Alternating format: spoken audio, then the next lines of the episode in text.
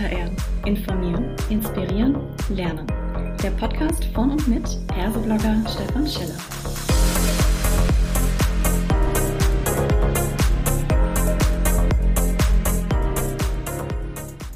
Hallo und herzlich willkommen zu einer weiteren Ausgabe von Klartext HR. Heute mit einem Special zur NWX22, die New Work Experience am 20.06.22 in der Elbphilharmonie in Hamburg. Ich freue mich sehr, dass Ronja Ebeling hier diesmal live neben mir sitzt. Hallo Ronja, schön, dass du da bist. Wir wollen ja sprechen über das Thema Generation Z zwischen Multi-Option und Überforderung. Magst du dich vielleicht erstmal kurz selbst vorstellen? Ja, lieber Stefan, erstmal vielen Dank, dass ich da sein darf. Wie du schon sagst, mein Name ist Ronja Ebeling, ich bin 25 Jahre alt.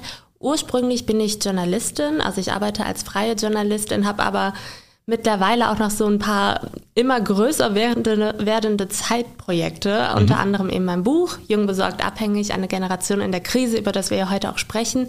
Mein Podcast ist ein ganz großes Herzensprojekt. Hungry Minds, eine Generation, die fordert. Und in diesem Podcast bespreche ich unter anderem auch HR-Themen, wie zum Beispiel sollten Unternehmen Mitarbeitenden Social Freezing bezahlen, mhm. ähm, aber auch ganz viele emotionale Themen. Und äh, dazu bin ich auch noch beratend tätig und unterstütze gerade mittelständische, aber auch große Unternehmen dabei, junge Mitarbeitende für sich zu finden. Ganz wunderbar. Das heißt, du bist ja mitten im Thema drin. Du hast es selbst gerade schon angesprochen, dein Buch, wenn man das so hört, jung, besorgt, abhängig und dann auch noch Generation in der Krise. Das ist ja alles sehr negativ konnotiert. Ist es auch so gemeint oder ist es erstmal so ein reißerischer Titel? Ähm, also es ist natürlich ein reißerischer Titel, damit die Leute, wenn sie vor dem Bücherregal stehen, natürlich erstmal so einen Uhu-Moment mhm. haben. Ähm, aber doch, es ist auch schon so gemeint, zumal wir rein demografisch gesehen ja in einer Situation sind, dass die großen Entscheidungen eben hauptsächlich noch von den älteren Menschen getroffen werden weil sie zum Beispiel eben auch äh, mehr WählerInnen sind. Und wir jungen Menschen sind dann eher diejenigen, die das ausbaden müssen. Auch wenn wir selber eine andere Meinung haben, mhm. müssen wir letztendlich mit den Entscheidungen und den Wahlen der älteren Menschen leben. Mhm.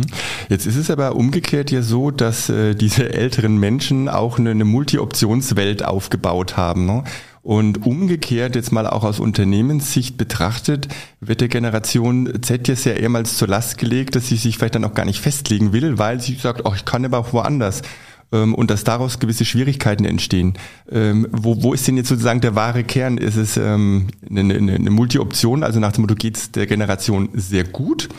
Oder ist es eher umgekehrt, dass man sagt, na ja, sie fühlt sich halt noch unterrepräsentiert und ihr geht es deswegen nicht so gut? Mhm. Also ich glaube, natürlich haben wir auf jeden Fall mehr Auswahl als zum Beispiel unsere Elterngeneration. Das hat die, die Digitalisierung ebenso mit sich gebracht. Auf der anderen Seite läuft das konträr zu diesem krass großen Sicherheitsgefühl oder Bedürfnis, das meine Generation hat.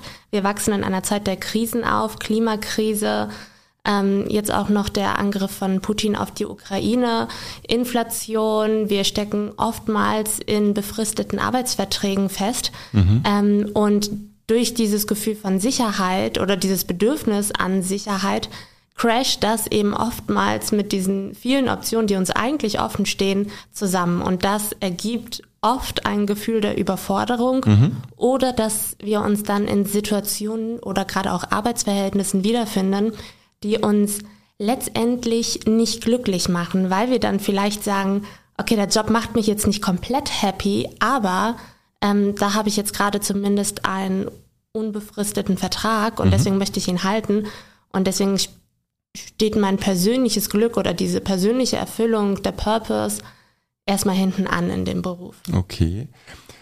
Könnte natürlich dieses Sicherheitsbedürfnis auch aus der Erziehung rauskommen, weil eigentlich letztendlich, ähm, wenn ihr klein wart, von der Generation her, war die Welt ja eigentlich fast am sichersten. Ja, ihr seid behütet aufgewachsen.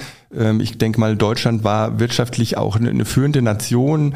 Äh, die die die Erwachsenen, sag ich mal, ähm, als ihr Kinder wart, haben da was aufgebaut und wahrscheinlich auch sehr viel Zeit möglicherweise in Richtung Kinder bringen können. Das ist, glaube ich, von einer Generation, wenn man so ein bisschen ein, zwei Generationen zurückgeht, da war noch ganz stark auch das Thema Arbeiten irgendwie im Fokus. Heute ist ja das Thema Kinder äh, oder auch vielleicht Väterzeit und Co. en vogue.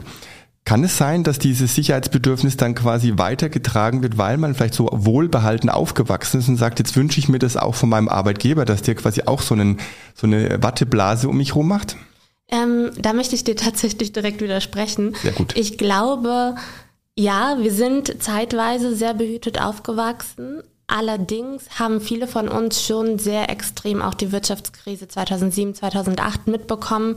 Wir haben äh, mitbekommen, wie unsere Eltern Jobs verloren haben. Wir haben mitbekommen, wie zu Hause das Geld irgendwie knapper wurde und dann anders gewirtschaftet wurde, dass wir die neuen Schuhe oder was auch immer wir uns als Kinder gewünscht haben, dann nicht bekommen haben oder dass vielleicht, ähm, dass wir vielleicht auch unser Familienhaus verlassen mussten, mhm. weil wir in eine kleinere Wohnung ziehen mussten, weil wir uns den Kredit eben nicht mehr leisten konnten. Ähm, das hat uns, glaube ich, schon sehr geprägt und daher kommt unter anderem auch dieses Sicherheitsgefühl. Mhm. Was war jetzt nochmal deine ursprüngliche Frage? nee, mir geht es darum, ob das sozusagen aus dieser Behütetheit raus auch entspringen kann, dass ihr jetzt ähm, vom Arbeitgeber erwartet, im Prinzip auch diese Multisicherheit, ne? nach dem Motto, ich möchte wissen, woran ich bin, der Arbeitgeber sollte möglichst viel zur Verfügung stellen und möglichst viele Risiken, die vielleicht auch im Leben immanent sind, irgendwie abfedern oder alles bereitstellen. Nee, ich glaube nicht, dass wir ein, ein Sicherheitsbedürfnis vom Arbeitgeber erwarten oder äh, wir erwarten nicht gepampert zu werden. Ich glaube, was wir erwarten, ist eine Kommunikation auf Augenhöhe. Mhm. Das ist ganz wichtig. Und wenn man uns das nicht geben kann, in Verbindung auch mit stetiger Weiterentwicklung und mit persönlicher Weiterentwicklung, dann sind wir nun mal schnell weg. Mhm. Und ähm, was uns in Verbindung mit Sicherheit, glaube ich, auch wichtig ist, ist der Gedanke, dass wir wissen, wir werden bis ich weiß nicht wann arbeiten müssen. Ja. Ähm, wir müssen dazu körperlich und mental in der Lage sein, wenn uns ein Arbeitgeber ausnehmen möchte mhm. und wir uns mental nicht gut gehen, vielleicht auch merken, dass wir Richtung Burnout schlittern, und das ist ja ein Zugewinn, den wir in der Gesellschaft geschaffen haben, dass wir offener über mentale Gesundheit sprechen. Und wenn wir merken, wir kommen an diese Grenze, dann reißen wir früher ab als äh, unsere Elterngeneration und sagen wir früher Stopp und ziehen früher diesen Schlussstrich. Und das finde ich auch gut, weil mhm. wir eben wissen, wir müssen noch ein paar Jahre länger performen. Mhm. Aber das ist dann trotzdem ja erstaunlich auf der einen Seite diese Sicherheitssuche, aber dann würde man ja erwarten, wenn man sagt, oh, lieber den Arbeitgeber, wo ich jetzt da bin, ist zwar nicht so toll, aber ich bleibe da, weil es sicher ist. Nee, ihr traut euch dann auch eher zu kündigen und zu wechseln. Das ist nicht ganz äh, in einer Linie zu bringen erstmal, ne? Mhm. Ja, eben, ähm, weil ich glaube, wenn wir merken, wir können uns bei dem einen Arbeitgeber nicht mehr weiterentwickeln mhm. oder die Unternehmenskultur ähm, oder das Unternehmensziel wird nicht mehr zukunftsgerecht formuliert, dass wir auch wissen, okay, hier haben wir auch tatsächlich eine lange Zukunft. Mhm. Dann gehen wir. Und ich glaube, diese Vorstellung, die ja viele unserer Eltern noch hatten, man macht im Betrieb A seinen Betrieb und da bleibt man auch bis zur Rente. Mhm. Das ist halt einfach durch die Globalisierung, durch die Digitalisierung kaputt gegangen. Und ich persönlich finde das auch ganz gut, weil wenn man eben 50 Jahre in einem Betrieb arbeitet, dann bleibt häufig die persönliche Weiterentwicklung auf der Strecke. Mhm. Nicht immer, aber häufig. Aber jetzt hast du selber auch gesagt, dass du 25 bist. Wenn du äh, im Unternehmen arbeitest, dann ist natürlich schon ein bisschen erstaunlich, dass du sagst, äh, wir haben dann das Gefühl, wir können uns nicht mehr weiterentwickeln. Weil dann müsste man ja umgekehrt fragen, was machen denn dann Menschen, die 40 oder 50 sind? Die müssten ja dann total verzweifelt sein. Äh, ist das wirklich so, dass ihr sagt, nee, ich spüre jetzt schon mit 25, wenn ich ein Unternehmen, da arbeitet ihr vielleicht ja mal drei, vier Jahre, dass da schon Grenzen da sind, die ihr quasi erstmal nur mit Mühe, wenn überhaupt, überwinden könnt? Hm. Ja, ich glaube, auch das lässt sich tatsächlich durch den, durch unsere demografische Struktur, die wir in Deutschland haben, erklären, mhm. dass eben ältere Generationen für, schon bereits für eine sehr lange Zeit die Chefinnen-Sessel besetzen die auch gerne noch länger besetzen würden, weil sie eben sagen, ha, ich bin jetzt zwar 63, könnte jetzt vielleicht in Rente gehen, aber mir macht das hier so viel Spaß und ich bin auch noch fit, mhm. deswegen mhm. bleibe ich länger. Das machen ja sehr, sehr viele. Und dadurch entsteht diese Verstopfung mhm. ähm, auf der Karriereleiter, sage ich mal. Ja. Und natürlich bemerken das auch die 30- und 40-Jährigen, aber wir merken das auch natürlich ganz unten in Anführungsstrichen, mhm. dass wir da auch relativ zeitig nicht mehr weiterkommen oder dass wir dann eher befristete Verträge bekommen zum Beispiel. Und wenn wir be befristete Verträge bekommen, dann wirkt sich das letztendlich auch auf unser gesamtes Privatleben auf und, und auf unsere andere Lebensplanung. Mhm. Gerade als junge Frau denke ich mir, okay, wenn ich jetzt bis 35 in einem befristeten Vertrag bin, dann finde ich das erstmal kacke, weil mhm. solange ich befristet bin, überlege ich mir das doppelt und dreifach, ob ich jetzt eine Familie gründen möchte oder nicht, weil das natürlich auch immer noch äh, Unsicherheit mitbringt. Ja, aber da höre ich jetzt auch raus, dass du sagst, dass ihr eigentlich mehr Verantwortung übernehmen wollt auch. Also ihr wollt euch festlegen und ihr wollt auch diese Verantwortung, richtig? Ich glaube, wir wollen mitreden natürlich. Mhm. Ne? Also klar, beim Mitreden kommt Verantwortung auch immer mit dazu. Also das ist die Kehrseite mhm. der Medaille. Macht bedeutet eben auch Verantwortung. Und ja, wir möchten mit am Tisch sitzen und mit das Unternehmen formen und mhm. überlegen, wie wir es zukunftsfähig machen können. Das ist total spannend, dass du das so formulierst, weil wenn wir jetzt mal wieder umdrehen, die Unternehmen, die müssen sich jetzt ja auch gerade ganz schön strecken, wie du sagst, ne, um diese Generation, das fing mit Y schon an, äh, jetzt bei Z auch zu sagen, hey, wie können wir die denn überhaupt als äh, ja, attraktiver Arbeitgeber erreichen? Wie sehen die uns? Was, was wollen sie denn überhaupt? Weil du eben sagtest, dass ihr, ihr mitreden wollt. Im Prinzip, dieser Druck, den ihr dadurch durch dieses Verhalten ausübt, macht euch ja schon zu einer sehr mächtigen äh, Fraktion in dem ganzen Prozess. Das sehen wir im Recruiting ja auch immer sehr stark ähm, dass man da mittlerweile einiges auffahren muss, um der Generation Z sozusagen äh, da entgegenzukommen. Ist das nicht in Anführungszeichen schon erstmal Mitsprache genug in dieser Position als Jobsuchende, Suchender? Hm. Ähm, ja, schon auf der Suche natürlich, aber am Ende des Tages muss es auch umgesetzt werden. Mhm. Ähm, und du sprichst da einen wahnsinnig spannenden Punkt an, weil die HR-Abteilung oder generell die Unternehmen geraten jetzt schon unter Druck. Ich sag dir aber, das wird noch krasser. 2030 gehen eine halbe Million Menschen mehr in Rente, als auf der anderen Seite auf den Arbeitsmarkt eintreten werden. Das heißt, das ist auch tatsächlich das erste Mal in der Geschichte, dass sich das Machtverhältnis zwischen Arbeitgeberinnen und Arbeitnehmerinnen verändert. Und das ist ein grandioser Zeitpunkt für meine Generation, um zu hinterfragen, wie möchten wir denn tatsächlich arbeiten? Haben wir Bock, 40 Stunden die Woche zu arbeiten oder hinterfragen wir das Ganze mal, weil dann nicht viel Zeit für die Familie übrig bleibt und immer mehr Frauen sagen, dass sie eben auch Erwerbsarbeit leisten möchten und nicht nur, in Anführungsstrichen, Care-Arbeit zu Hause, weil sie eben wissen, dass sie auch unternehmerisch tätig sein müssen, weil sie sonst am Ende, was die Altersarmut ähm, angeht, gelust sind. Mhm. Wir reden jetzt eigentlich schon äh, mehr oder weniger in Richtung New Work, sehr passend heute zum Thema NWX. Wir sitzen ja hier in der Elfi gerade äh, beim Aufnehmen. Wie definierst du denn für dich oder für die Generation Z das Thema New Work? Was, was versteht ihr darunter? Was würdet ihr gerne haben, um mal so ein bisschen das konkret anzureichern? Ja, ich finde den Begriff New Work eigentlich so ein bisschen inflationär genutzt und ich, das wirkt immer so wie ein vergoldeter Obstkorb, mhm. der aber am Ende des Tages eben nur vergoldet ist und kein richtiges Gold. Oder kein Obst drin. Oder kein Obst drin, genau. Und ähm, ich glaube, der wichtigste Punkt ist bei New Work letztendlich Kommunikation auf Augenhöhe. Das ist entscheidend, um dann darüber hinaus auch Flexibilität zu ermöglichen. Ich glaube, das ist tatsächlich der größte Punkt, der meiner Generation extrem wichtig ist, muss allerdings auch von beiden Seiten gegeben werden. Das heißt, ich kann als junger Mensch natürlich nicht nur Flexibilität einfordern und dann auf der anderen Seite nicht auch flexibel sein. Das muss auch auf Augenhöhe stattfinden. Und ich glaube, wenn wir das, diese zwei Punkte meistern, dann haben wir schon eine ganze Menge geschafft. Mhm.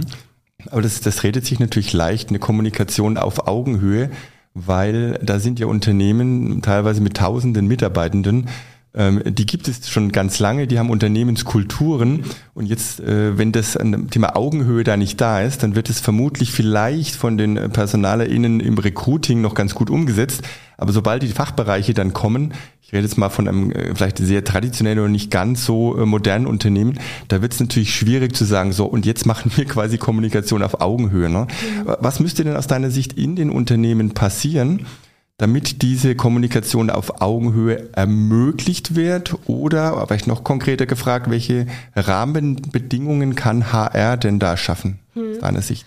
Ähm, ich glaube tatsächlich, die Unternehmenskultur muss geschärft werden. Und wenn ich darüber mit Unternehmen spreche, die ich eben ja auch zu diesem Thema berate, dann ähm, mache ich mit denen total gerne eine Übung mit mhm. einem Eisberg, den die meisten HR-Leute wahrscheinlich auch kennen. Oben über der Wasseroberfläche sind die Unternehmenswerte gezeigt, die man auch gerne in die Unternehmensbroschüre schreibt. Das mhm. sind dann so Klassiker wie Nachhaltigkeit, Diversity, die äh, sich irgendwie jeder auf die Fahne schreibt, aber die nicht unbedingt alle gleichermaßen für wichtig äh, mhm. oder als wichtig anerkennen, ähm, sondern man macht das eben so, weil es gerade Trend ist, ganz dumm gesagt. Und unter der Wasseroberfläche sind dann eben die Unternehmenswerte, die tatsächlich gelebt werden. Und ich glaube, die muss man erstmal nach oben holen und herausfinden, welche das sind. Das sind ganz oft Kontrolle, das sind ganz oft Hierarchien, äh, Kommunikation, die nicht auf Augenhöhe stattfindet, Leistung, Druck.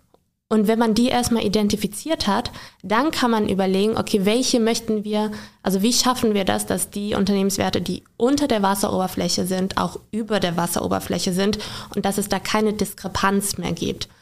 Und um das, zu, ähm, und um das herauszufinden, mache ich total gerne die Übung, dass alle in einem Team mal die Werte aufschreiben, die sie fühlen, also die sie ähm, wo sie das Gefühl haben, okay, das sind die Werte, die ich in unserem Unternehmen so wahrnehme. Mhm. Und die Führungskräfte müssen das auch machen, auch, die, auch das CEO-Level. Und die schreiben dann klassischerweise so Werte hin wie Loyalität und bliblablub. Und wenn man das dann mal so angeheftet an der Wand sieht, dann merkt man, okay, wow, das ist so heftig, diese Diskrepanz zwischen propagierten Werten des Unternehmens und gelebten Werten. Und das muss man anpassen. Und das, der erste Step ist halt zu erkennen, okay, welche Werte haben wir denn hier tatsächlich? Mhm.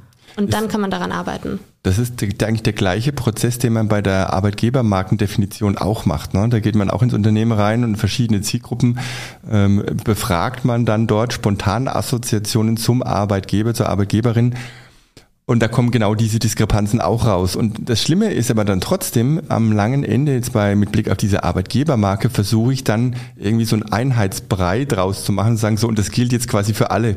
Weiß aber natürlich, äh, vielleicht vom Top-Management ist die Diskrepanz aus der einen Richtung größer, äh, von den äh, Arbeiterinnen und Arbeitern oder Angestellten ist es von der anderen Seite her ein Defizit, aber man braucht ja irgendwie eine kommunizierbare Arbeitgebermarke. Daher vielleicht gleich mal die Frage an dich. Wie relevant ist denn dieses Thema Kommunikation einer Arbeitgebermarke? Ich glaube, man muss im Kopf behalten, dass diese Marke nicht in Stein gemeißelt ist und diese Werte sind auch nicht in Stein gemeißelt. Eigentlich muss man sich immer denken, wenn eine neue Person in das Unternehmen hinzukommt oder zu dem Unternehmen äh, hinzukommt und ähm, einen neuen Job anfängt, dann ist sie in der Position und hat auch das Recht dazu, diese Werte nochmal in Frage zu stellen und gemeinsam mit den anderen zu überlegen, wollen wir da nicht doch was hinter, was anderes hinschreiben? Mhm. Ähm, und dass das irgendwie mobil und flexibel bleibt, ist, glaube ich, sehr wichtig, weil das wollen die jungen Menschen ja auch. Oder ich möchte nicht von meinem Unternehmen irgendwie gesagt bekommen, bam, bam, bam, diese Punkte sind uns jetzt wichtig, sondern ich möchte mitentscheiden und ich möchte gucken, okay, was ist mir denn wichtig? Und das spiegelt sich letztendlich auch in meiner Performance wieder, weil da gibt es ja auch Studien zu. Je besser ich mich mit den Unternehmenswerten identifizieren kann und je authentischer ich auch im Job sein kann, umso mehr Performance bringe ich rein und so produktiver arbeite ich auch. Mhm. Jetzt bist du ja ähm, genau zu dem Thema auch beratend tätig. Du hast ja gerade schon von Übungen gesprochen, die du so machst äh, an der Stelle. Was muss denn jetzt jemand tun, der mit dir Kontakt aufnehmen möchte, um zu sagen, hey, äh, das klingt ganz spannend, äh, ich möchte mich da weiter inspirieren lassen? Ähm, die können mich überall erreichen, entweder auf LinkedIn oder Instagram. Ronja Ebeling heiße ich oder auch auf meiner Website www.ronja.de nee, bindestrich ebeling.de heißt es. Und äh, genau, da habe ich ein Kontaktformular und ihr könnt mir einfach eine Nachricht schreiben oder wir telefonieren auch erstmal. Ich merke das auch sehr oft immer, wenn ich in der Presse bin. Ähm, entweder zum Buch oder zum Podcast bekomme ich danach auch immer so einen Schwung Anfragen an Unternehmen. Und da freue ich mich natürlich auch immer sehr, weil die Unternehmen sehr unterschiedlich sind. Also es sind auf der anderen, auf der einen Seite sind es börsennotierte Unternehmen, aber auch äh, mittelständische Unternehmen, die ein kleiner Betrieb sind und wo der der Chef oder die Chefin tatsächlich auch noch wirklich mit im Alltagsbetrieb mit drin ist. Und ähm, ich finde das immer sehr, sehr spannend, wie unterschiedlich die Unternehmen auch ticken. Absolut. Und deswegen ähm, hat es mich jetzt sehr gefreut, dass du hier deine Einblicke gegeben hast in dieser Klartext HR Special Folge zur NWX. Sag Ronny, vielen Dank, dass du da warst. Hat mich echt gefreut. Und ja, äh, euch da draußen ran an die Tasten und Kontakt aufnehmen. Vielen, vielen Dank, dass ich da sein durfte. War cool.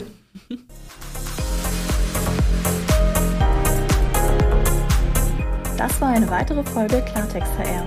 Informieren, inspirieren, lernen. Der Podcast von und mit Perseblogger Stefan Scheller.